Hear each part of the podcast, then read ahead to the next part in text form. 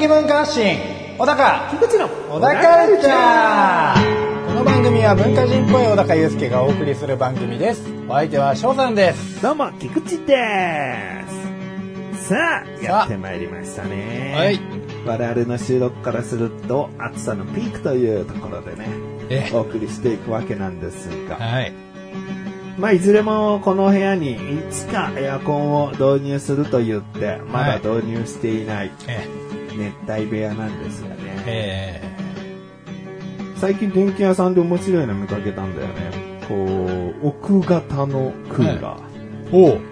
この、クーラーっつったらやっぱりただの冷風機じゃないかと思うかもしれないけど、はい。はいはいちゃんと排気ダクトの管があって直径10センチぐらいのはいはい。蛇腹の、えそれをどこか外にこう出しつつ、うスイッチ入れると、それこそだからエアコンと同じように、うん冷気で冷やした風が出せる。だえ、あったかいのもいけるのかな？えーうん。冷暖房。うん。あじゃあまあエアコンですもんね、うん。エアコンだとしたら。水とか出るんですかね？出るのかな？でもなんかこう使ってる排気ダクトは。じゃあこれをどこで外に出すんだろうと思うよね。これドア開けてそれを出しちゃったらドア半分開けっぱなしじゃんと思うんだよね。まあそうですね。窓も同様ですよね、うん。でガンガン虫入ってきてね。でもなんかちょっと使い方的な写真家絵を見た時にオフィスだったね。あーなんか自分のね、席の隣とか、まあその部屋のところに置いたらどうですかみたいな。うん。だからもう排気ダクトから出る熱風は込みで、その部屋に置いちゃえばってことなのかもしれない。ああなるほどですね、ん。まあちょっと隣の人がすごい汗かいてるけど僕は涼しいみたいなそう。嫌いな上司に、その、もう上からでバレちゃうから、もう足元からね、こう、ぶつけるようにして。そうだね。うんそっか。あの、ランケーブル、こう、隠すやつみたいなのでさ。あ、覆えねえか。結構ぶっといんだ。むしろそれが覆ってるんじゃないかみたいな。ケツくん、この、この管何かねって。あ、これ、あれ、いろんな配線入ってるんでいじんないでくださいねって。すごい熱いんだが、つって。んえ気にしないでください。しょうがないです。いろいろやっぱね、電気使っちゃってるんで、熱くなっちゃってるんですかね、つって。もうそれで、エアハラですよ。エアハラ。上司に対してエアハラをしよう。エアコンハラスメント。んああ。いいじゃないですか。まあまあ。まあそんなのもあるしってことなんですけどね。はいうんまあまだ今日は比較的そこまで熱帯夜でもなさそうなので、ええ。楽しくやっていけたらなとそうですね思。っております。じゃああれですよ。扇風機買いましたよ。おまあ、サーキュレーター兼扇風機みたいな。じゃあ結構風の強いそうですね。で、首もこう、うーって360度回ってくれて、上向きにもなるっていう。そうなんですよ。で、まあ、めちゃめちゃ暑い時はもう、クーラーをリビングにうちあるんで、うんリビングから寝室まで、うん。えー、ぶーっ近づけて、うん。で、こう、サーキュレーターで部屋の中に送り込んでいって、うんみたいな感じでやってたんですけど、ううん、ん。もう最近ちょっとずつ緩くなってきたんで、うん暑さがうん弱まってきたんで、もう早速、もういらない？割と半月経ってないよなっていう感じの。うん。でもあれなんですよね。あの、一応息子が結構暑がりなんで、うん。押し入れまでは行ってないですけど、息子の机の横っちょに置いてるんですわ、うん。で、まあ同時にテレビがある部屋なんで、うん。テレビのリモコンピッてやるんですけど、その、リモコンに一緒に反応しちゃうんですよね。あ、そうなの？はい。あの、似た信号を送っちゃってんだ。そう。うん。で、テレビのリモコンとうち、あのー、Amazon スティック TV のリモコンと2つあるんですけど、うんどっちの電源ボタンにも反応するんですよ。電源が連動すんだ。はい。だからピッてやると、テレビ見始めだったらいいんですけどうん、もともとつけててピッてやると、ふって消えてたりとかするんで、うんそこだけちょっとどうしたらいいかなっていう。なんかよくさ、一体型リモコンって言ってんじゃん。はいあれで電源ボタン押すとどれが反応するか気になるね。全部ついちゃったりしてね。うん。うん。めんどくせえな。あれじゃなかったのかな。見た目は可愛らしいんですけどね。うんうん涼しいし、確かに。そうだね。この部屋にじゃあサーキュレーター入れようって話になったとすんじゃんもうその小高のマイク、ボコボコボコボコなる。ああわー、こんぐらいの音はすると思う。やっぱエアコンですかね。エアコンだったらまだね。ね。じゃあ、月ごとに、その、あの、移動式というか小さいサイズのエアコン買ってう、ん。排気を片方は口に加えて、口なん一人だは涼しいみたいな。いやもうやっぱ空気飲み込んでいかないと、あったかい空気が出ちゃう。あ出ちゃうかな。ええうん絶対小高に加えさすよ。エアハラ。もしくは廊下にこう、ふって出しちゃえば、まあ、廊下に出しちゃえばね。でもドア開けっぱなしになっちゃうから。ああ、まあそうですね。んそしたら余計な音が入ってきちゃったりとかしますようん、ね。そうそう。どうすればいいですかね？まあ、そのエアコンは買わないっていう。ああ、うんなんかバケツの中の水とかにこう、プスってさして、ボコボコボコもっとうるせえじゃねえ勢い相当だと思うよ。ボボボボボボボボボボボちょっとこぼれたりとかして。そっか。まあ、その将来を楽しみに。うんえ、さあ、あれしようかな。クラウドファンディングしようかな。お、この菊池の部屋にエアコンを、クラウドファンディング。なるほどですね。うん。だから10万もあれば、まあ別にね、そんないいものじゃなくてもいいし、まあ工事費込みで10万ぐらいのうん。エアコン、10万募って。あそうですね。メールはあんま来ないけど、多分クラウドファンディングは来ると思うんですよね。どうしようか逆な。にね1万円寄付してくれた、あ支援してくれた人には、小高と1日ごデート券とかね。ああ、そうですね。うんじゃあやめましょう。なんでだよ。うーん、5000円なら菅井とデート券とかね。お、小高のが高いよ。お、じゃあデートしようかな。でもあれですよ、途中で、こう、やっぱつまんないって帰る場合は、プラス5000円ですからね。どっちが？あの、相手が。相手が？そうです。僕は一応一日ちゃんとうん。全うしますけど、うんまあ体調によってあんまり喋んないですし、うんええで、その人がつまんないって言ったら、じゃあ、ああーっつって言っちゃった。5000円をええ出してくれると。5000円を出していただく。うん1万5000円だから、もう僕は誰と何か言っても喋らないっていう。うん、なるほどね。んで、それを何回かやってもらえば10そうですね。万貯まる5000円、んで。5000円、1万、1万5000円つこううん。5000円刻みで。はい。来るかな？来ないでしょ。ないじゃん。やっぱ来ないじはい。じゃあ、うんそれでは、最後までお聞きください。小田カルチャーは皆様からのご意見、ご感想をお待ちしております。番組ホームページのメールボタンをクリックして、投稿フォームよりお送りください。いろんなメール、お待ちしております。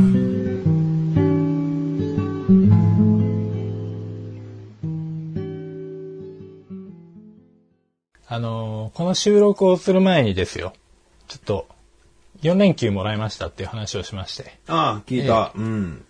まあ、会社的には夏休みだとか、お盆休みとか、なんか銘打ってつけてるわけじゃないんですけど、とりあえず1年間のうちに4日連続の休みを1回取れとうん。いうことで、まあ僕は夏休み的な使い方として、うん。まあ今日から4日間、今日から？はい。うんまあ8月の終わり、うん。まあ9月の1日まで、うん。うん。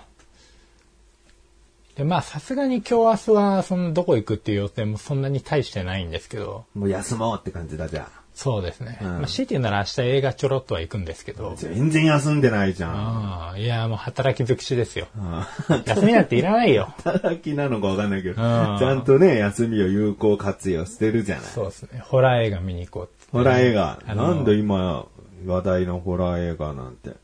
あれですよ、あの、怖い間取りです。怖い間取り。おー、怖い間取り。はいうんうんうん。あれをうちの息子がもうすごい見たいって言って、超怖がりなのに。あれ大丈夫なの？年齢は。年齢ね、かかってると思ったらかかってないんですよ。あじゃあそこまで。うん。そうなんですよね。なんで、まあその事故物件、怖い間取りっていう映画を明日見に行くわけですけれども、まあそれはいいんですわ。うん。どうでもね。うん。怖いんでしょうよ。まあまあ、休日4日間のうち、ええ今日が休みだったんでね。そうです。今日も本格的にうん。ダラダラしました。で、2日目映画行く予定だと。そうですね。うんで、まあ、いよいよその、あす、えっ、と、あさって、しあさっては、千葉に行ってきます。おまたディズニーじゃないでしょうね。いやいや、ディズニーだったらもう千葉じゃないでしょ。ディズニーに行ってきますっていうでしょ。そうう。ん。神奈川と横浜みたいなもんですよ。うんええ横浜行ってきますと、神奈川行ってきますだと、またちょっと意味合いが違ってくるじゃないですか。ねわかんないけど。すごいな。ディズニーと横浜同じレベルにしたんだよ。はい、そうですよ。まあもう同じようなもんですわ。言うたら。カジノもできるしね、横浜あはね。ーもう決まったんだっけ？わかんないっす。あでもできるかもしれない。ーかもしれない。はい、まあ行かないでしょうけどね。行かないなえっと、あの、あれです。ホテル三日月行ってきます。あ、なんかでも言ってたかなはい。ホテル三日月そう行くって。なんですよ。んもういよいよホテル三日月日和に、うん。日和かどうかはわかんないけど、まあ晴れなんで。うん。ええでまあそこ結構大きいプールがあるんで、うん。まあ多分プールが基本の遊びになるかなと。なるほど。そうですね。GoTo トラベルも使えるっていう話だったな。そうです。GoTo トラベルも使える。うん。で、まあ、この話をどう、この先広げていこうかなって思ってたらですよ。うんまあ、さっきあの、その収録前に、えっと、夏っぽいこと何もしてないねっていう話をした時にですね、うんまあ、海とかねとか、ううんんあの、プール派なんだよねっていう話になったじゃないですか。うんうん。で、まあ、翔さん、プールを最近衛生的にちょっと、うん、で僕はもうずーっと海よりプール派でやってきたんだけど、ええ。まあ最近っていうかもうここ数年前からプールもちょっと衛生的に、うん、うん、抵抗が出てくるようになってしまったって話をね、そうなんですよちょっとしてたんね。だけど、うん。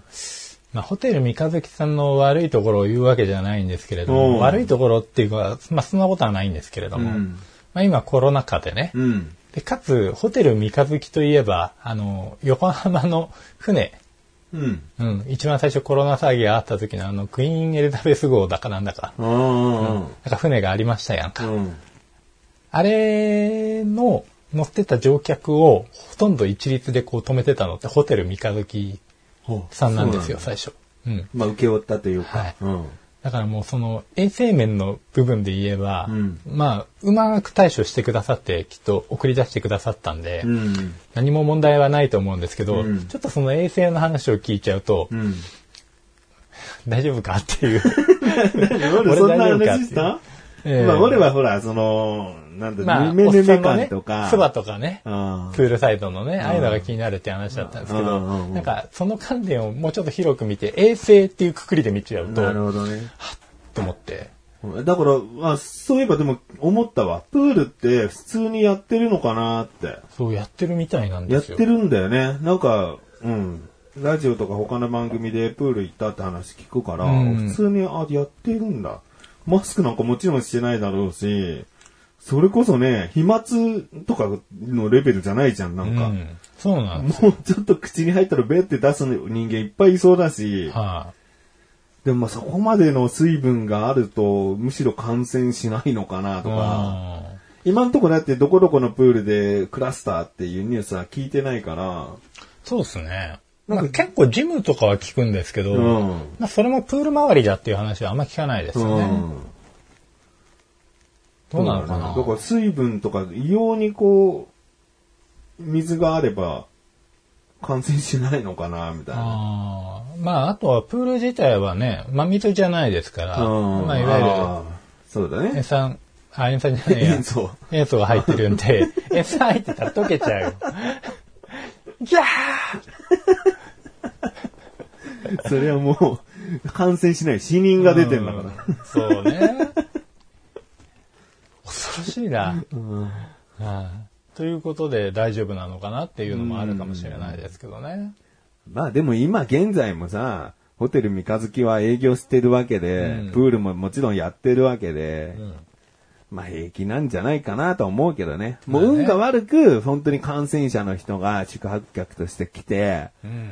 なんかもうありえない感じで、こう、飛ばしまくってたら、もうそれはそれで、うん。運が悪かったとしか言えないよね。ねなんかそう考えるといろいろ不安になってきて、あの、食事とかもバイキング制なんですよね。ああ、バイキングか。まあそれなりにバイキングはバイキングで、多分最近の報道とかを見る限りでは、その飛沫防止シートみたいなやつだったりとか、うんうんまあトングは定期的に交換してますとか、まあもろもろ気を使ってるんだろうけども、やっぱり不特定多数の人が、うん。まあ食品、食品じゃない、料理を取りに行って、うん。ねそこでうっかりね、よだれ垂らしちゃったりとかして、お腹空いたっつって、ダバーっつって、いや、くしゃみでいいんじゃないかな。くしゃみかな。くしゃみはほら、うんちょっとね、我慢できない時って人間あるし。でもよだれも我慢できない時ありますよ。誰は意識、はいうん。我慢とかじゃないかな。意識かな。うんわかんないです、無意識に。だってよく漫画とかで、料理の漫画とかで、うんあれじゃないですか。もうよだれが止められないみたいな。うんはい、あれです。あれね、はいあんな人がホテル来るかな。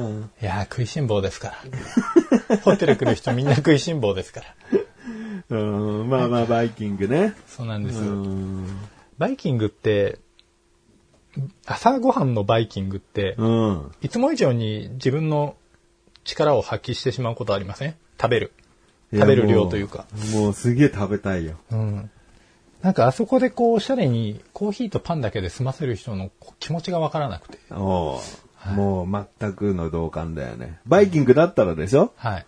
もういろんなものがあるわけでしょ？そうそうウインナーとか卵焼きとかも。そうそう、和洋中と、なんかもううん一通りあって。うん。でまあ、一つのその和だけに絞るとか中だけに絞るとか洋だけに絞るって難しいじゃないですか、うん。あれで。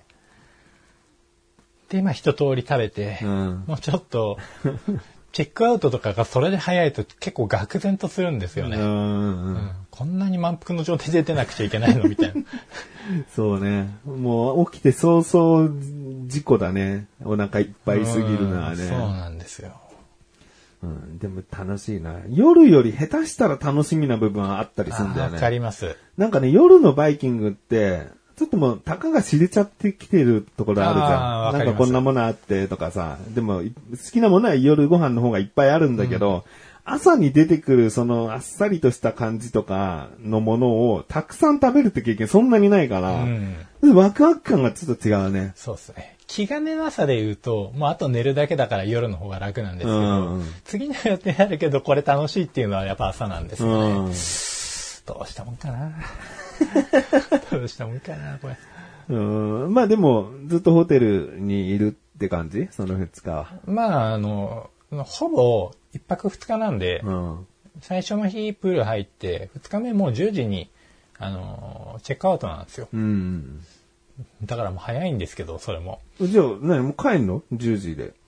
あのね、でもまあどっか立ち寄ってこうかなっていう感じなんですけど、うんそのまま、ホテル三日月、あの、ケケチクサイトじゃないや、えっと、1日目は、あの、プール、宿泊代についてるんですけど、2日目別途払わないと入れないんですよ。うんだからまあ息子が楽しかったっていうことであれば、2日目はプール行って、で、まあ帰りにアウトレットとかやって、さっと帰ろうっていう。なるほど。小高的にはその、2回目お金払わなきゃいけないと部分はケチくさいなと思うーん、一緒にもう、泊まったんだ、泊まってたんだからいいじゃんっていうのは 正直あります。う。そういう気はね、はいちょっとあるんだね。うんうん。えまあこれが、まあ9月上旬に行くってことなんで、はいあまあ31日とかか。えあ、そうですね。だから31日ですね。次の次の小田カルチャーで果たして話すのか話さないのかっていうところだけどね。えまあ結構昔の1ヶ月前の話になっちゃうと思うんで。そうですね。ちょっと覚えてたら。うん。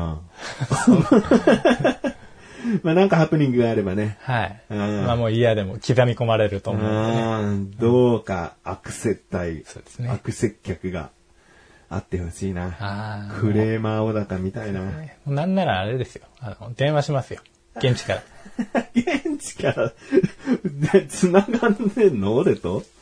俺に話させるってこと？アドバイスを。ああ、のなるほど。アドバイスないしは、まあもうそれもいいですわ。うん話してください。こういう状況でっていう説明だけするんで。なるほど。僕の友達がね、つって、ホテル三日月泊まったんだけどね、から入入るわ、じゃあ。うん。小高はもうニヤニヤして聞いてくれりゃいいよ。はい。スピーカー本で。ええ。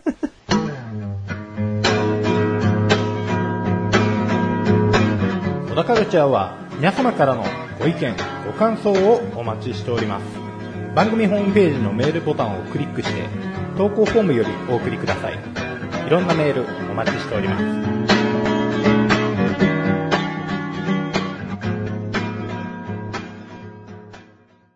実家からさ、ええ。そこそこいい湯葉をもらったのよ。おーおーおー僕湯葉大好きで。はい。やっぱあのープチンプチンした歯応えと、その豆腐のさっぱりとした、ま、でもまろやかな感じ。うんうん。好きなんだよね。はい小高好き？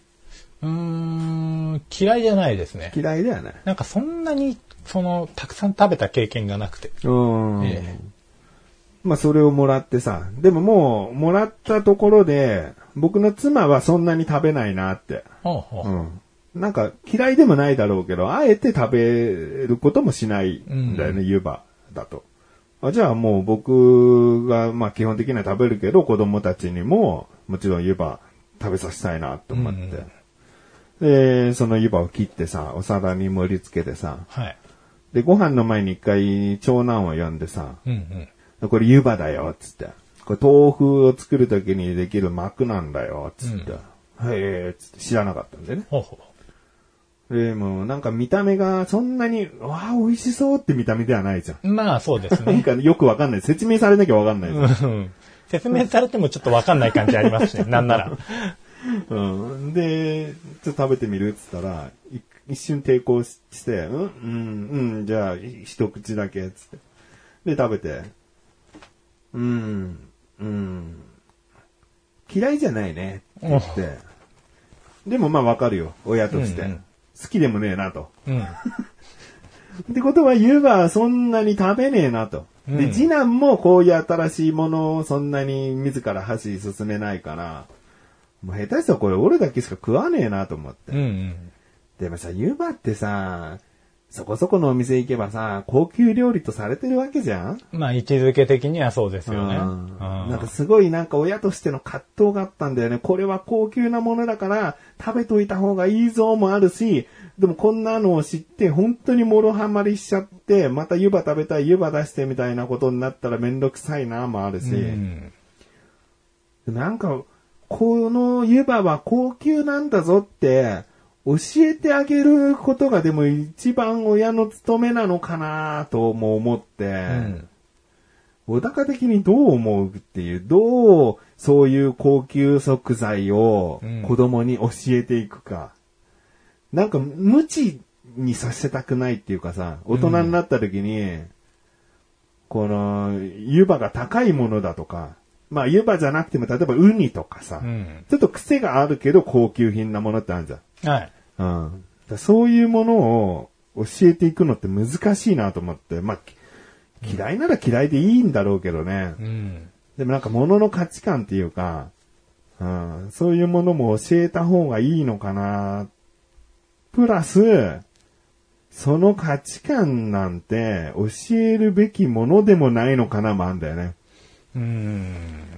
結局美味しいとか、希少価値の高いものっていうものが値段が上がっていけばいいわけだから、はい。今の世代の子供たちが、もし湯葉をそんなに好きじゃないっていう風に育って、湯葉に人気が落ちてきたら、湯葉って安くなるか、まあ、そのものが生産されなくなってくるうん。と思うんだよね。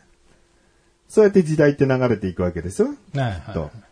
どっちがいいのかなっていうね。教えた方がいいのか、もうほっと、ほっときゃいいのかっていうね。い。うん教え方も難しいですよね。うんうん。これ高えんだぞって押し付ける価値観って良くないなと思ったんだよね。そうなんですよね。ただもったいねえなっていうこっちの思いもありますしね。うん、そうそうそうそう、せっかくもらったものを、これめったに食えねえぞ、食ってみろよって勧めたい気持ちもすごいあんのに、そう、俺だったら、もらったものと自分で買って与える感じだと、んまたこう、教えようっていう気概が変わってくると思いますけどね。あうんだからもう自分で買ったものに関しては、もう相当なお金を払ったわけですから、うんもう結構教育にも熱が入りますよね。もう人からもらったものに関して、えっと、まあ、ある程度、うん、やっぱ伝えますけど、うん。まあ、俺が食って済む問題だったらもう食っちゃうしなっていうのもありますね。結構うちの子も新しいもの嫌いだし、うん。うん、やっぱり味が淡白なものに関してはそこまで惹かれないんですよ。うん。うん。うん、だからある程度味覚が発達した段階で、うんえっと、本人の興味が向いてきた時に試してみる機会があったら試してみるとか、そんぐらいでいいかなっていう。うん。うん、今の段階だと、ね、まあ、先入観と、うん。あと実際の下の味味覚が発達してないのとも相まって、うん。なかなか、ね、進まないと思うんですよね。で、こう、年を取っていくたびに、こう、自分が望まないけどもう入っちゃってる食材とか食べて、なんだこれまずうまみたいな判断がついてきたりとか、うん。まあ、味覚が発達していくことで、今後興味の湧いてくる食材だったりとか、うんジャンルが決まっていって、うん。うん、で、それ相応の今度それを食べる時のマナーだったりとか、うん。もろもろ順番で言えば身についていくと思うんですけど、そうだね。だからそれが本当に、年を重ねるごとに、経験できていければいいんだけど、まあね、よく大人になっても一番好きな食べ物ハンバーグですとかさ、はそのオムライスですってはい言ってる人たちを悪く言うわけじゃないけど、い。うん。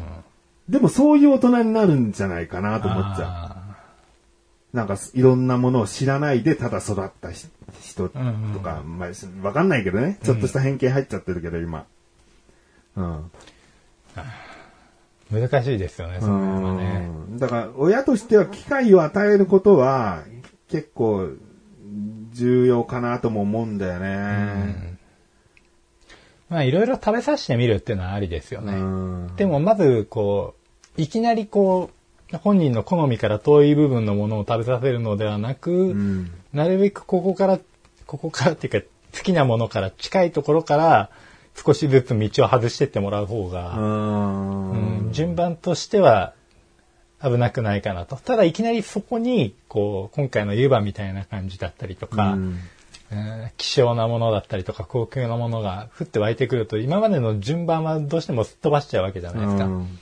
ただ一応こういうものがあるよ的な感じで知識として入れといて、うん。まあ味も試してもらって、うん。うん。でもまあ正直子供の時にそんなに食べたくないとか、うん。味が薄いとか、ん。高いってどういうこと？みたいな感じの場合はもう多分ある程度ステップ踏んでって、うん。ようやくそのステージに立った時でも思い出せないと思うんですよね。うん。うん。だから正直僕は自分の子供にそこまでの記憶力を期待してなくて、うん。うん。とりあえず、こう、確実に足跡が残る感じにステップを踏んでいければうん。いいかなとは。でも美味しいものがやっぱりあったら、うん。一応食べさせますけど、うん。もう一口で、えーとか、まるで興味なさそうな顔で美味しいねとか言われたら、うんもういいよ、OK。大丈夫、あと全部食べる。例えば、先ほど言ったホテル三日月のバイキングで、なんかポテトと唐揚げしか食べてなかったら、ちょっと親としたら、がっかりするよね。あ、でもね、もう結構その経験踏みましたね。うん。うん。で、最近は、あの、うちもう結構遅いと思うんですけど、ようやく寿司のネタ一通り、あおの、一通りじゃないか食べたんですよ。うん。うん。まだ貝類とかちょっと苦手なんですけど、うん最初はあれだけ嫌って言ってたイカとかサーモンとかも、まあ、食べれるようになってきたんで、うん。まあ、本人それぞれのペースがあるから、うん。うん。人それぞれのペースがあるんで、まあ、ゆっくり、ゆっくりと。うん。まあでもそうだな。小高はそうやってさ、いろいろ旅行という経験から、いろんな機会を与えてるだろうかうら、ん。まあ大丈夫な気がするけどね。そうですね、そうなんですか本当ね。にね、閉鎖的に、やっぱり、お母さんお父さんがご飯作るってなった時に、結構もう毎回決まって、こう、毎毎週同じとは言わないけど、毎月レシピの繰り返しでずっと食べさせていくとさ、やっぱりこう新しいものに出会いにくくなってきちゃうんだよね、どうしてもね。うん。あそうですね。なんかもう結局仕入れる場所もほぼ決まってるじゃないですか。うんそうそうそう、固スーパーとかさ。うん。もう同じものを買っちゃうやつなんだけど、うん。夕飯もまあそんなにうちも共働きなんで、うん。うんあんまり凝ったものを作れないっていうのもあって、うん。まあ割とワンパターン化しやすいんですよね。まあたまに外食したりとか、旅行行ったりとかして、なんかよくわかんないその土地のものとか、ほら食ってみろっつってうん。やったりすると、まあいいのかなとも思いつつ、どうなんでしょうね。そうだね。あんまり食わず嫌いしてほしくないですよね。ん？食わず嫌いしてほしくないですよね。うん、そう。食わず嫌いが一番がっかりするね。うん一口でいいから食べてみてっていう。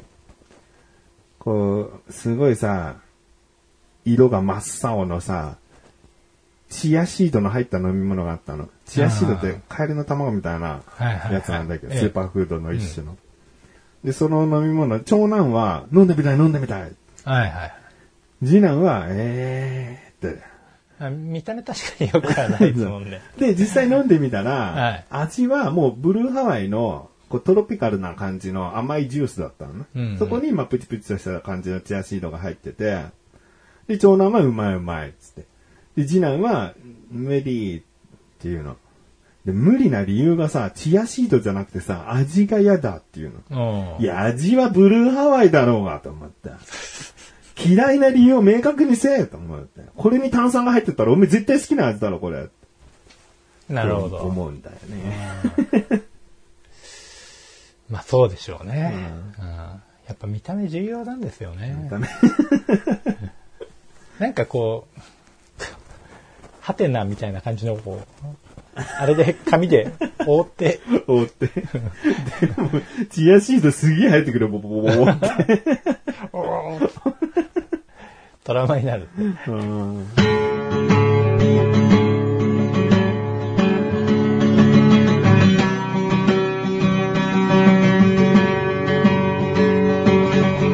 エンディングのい、デックです。はいああ、どうですか？もう、結構入れた、400ml ぐらい入れたお茶がもうゼロですけど。割とこう、序盤で、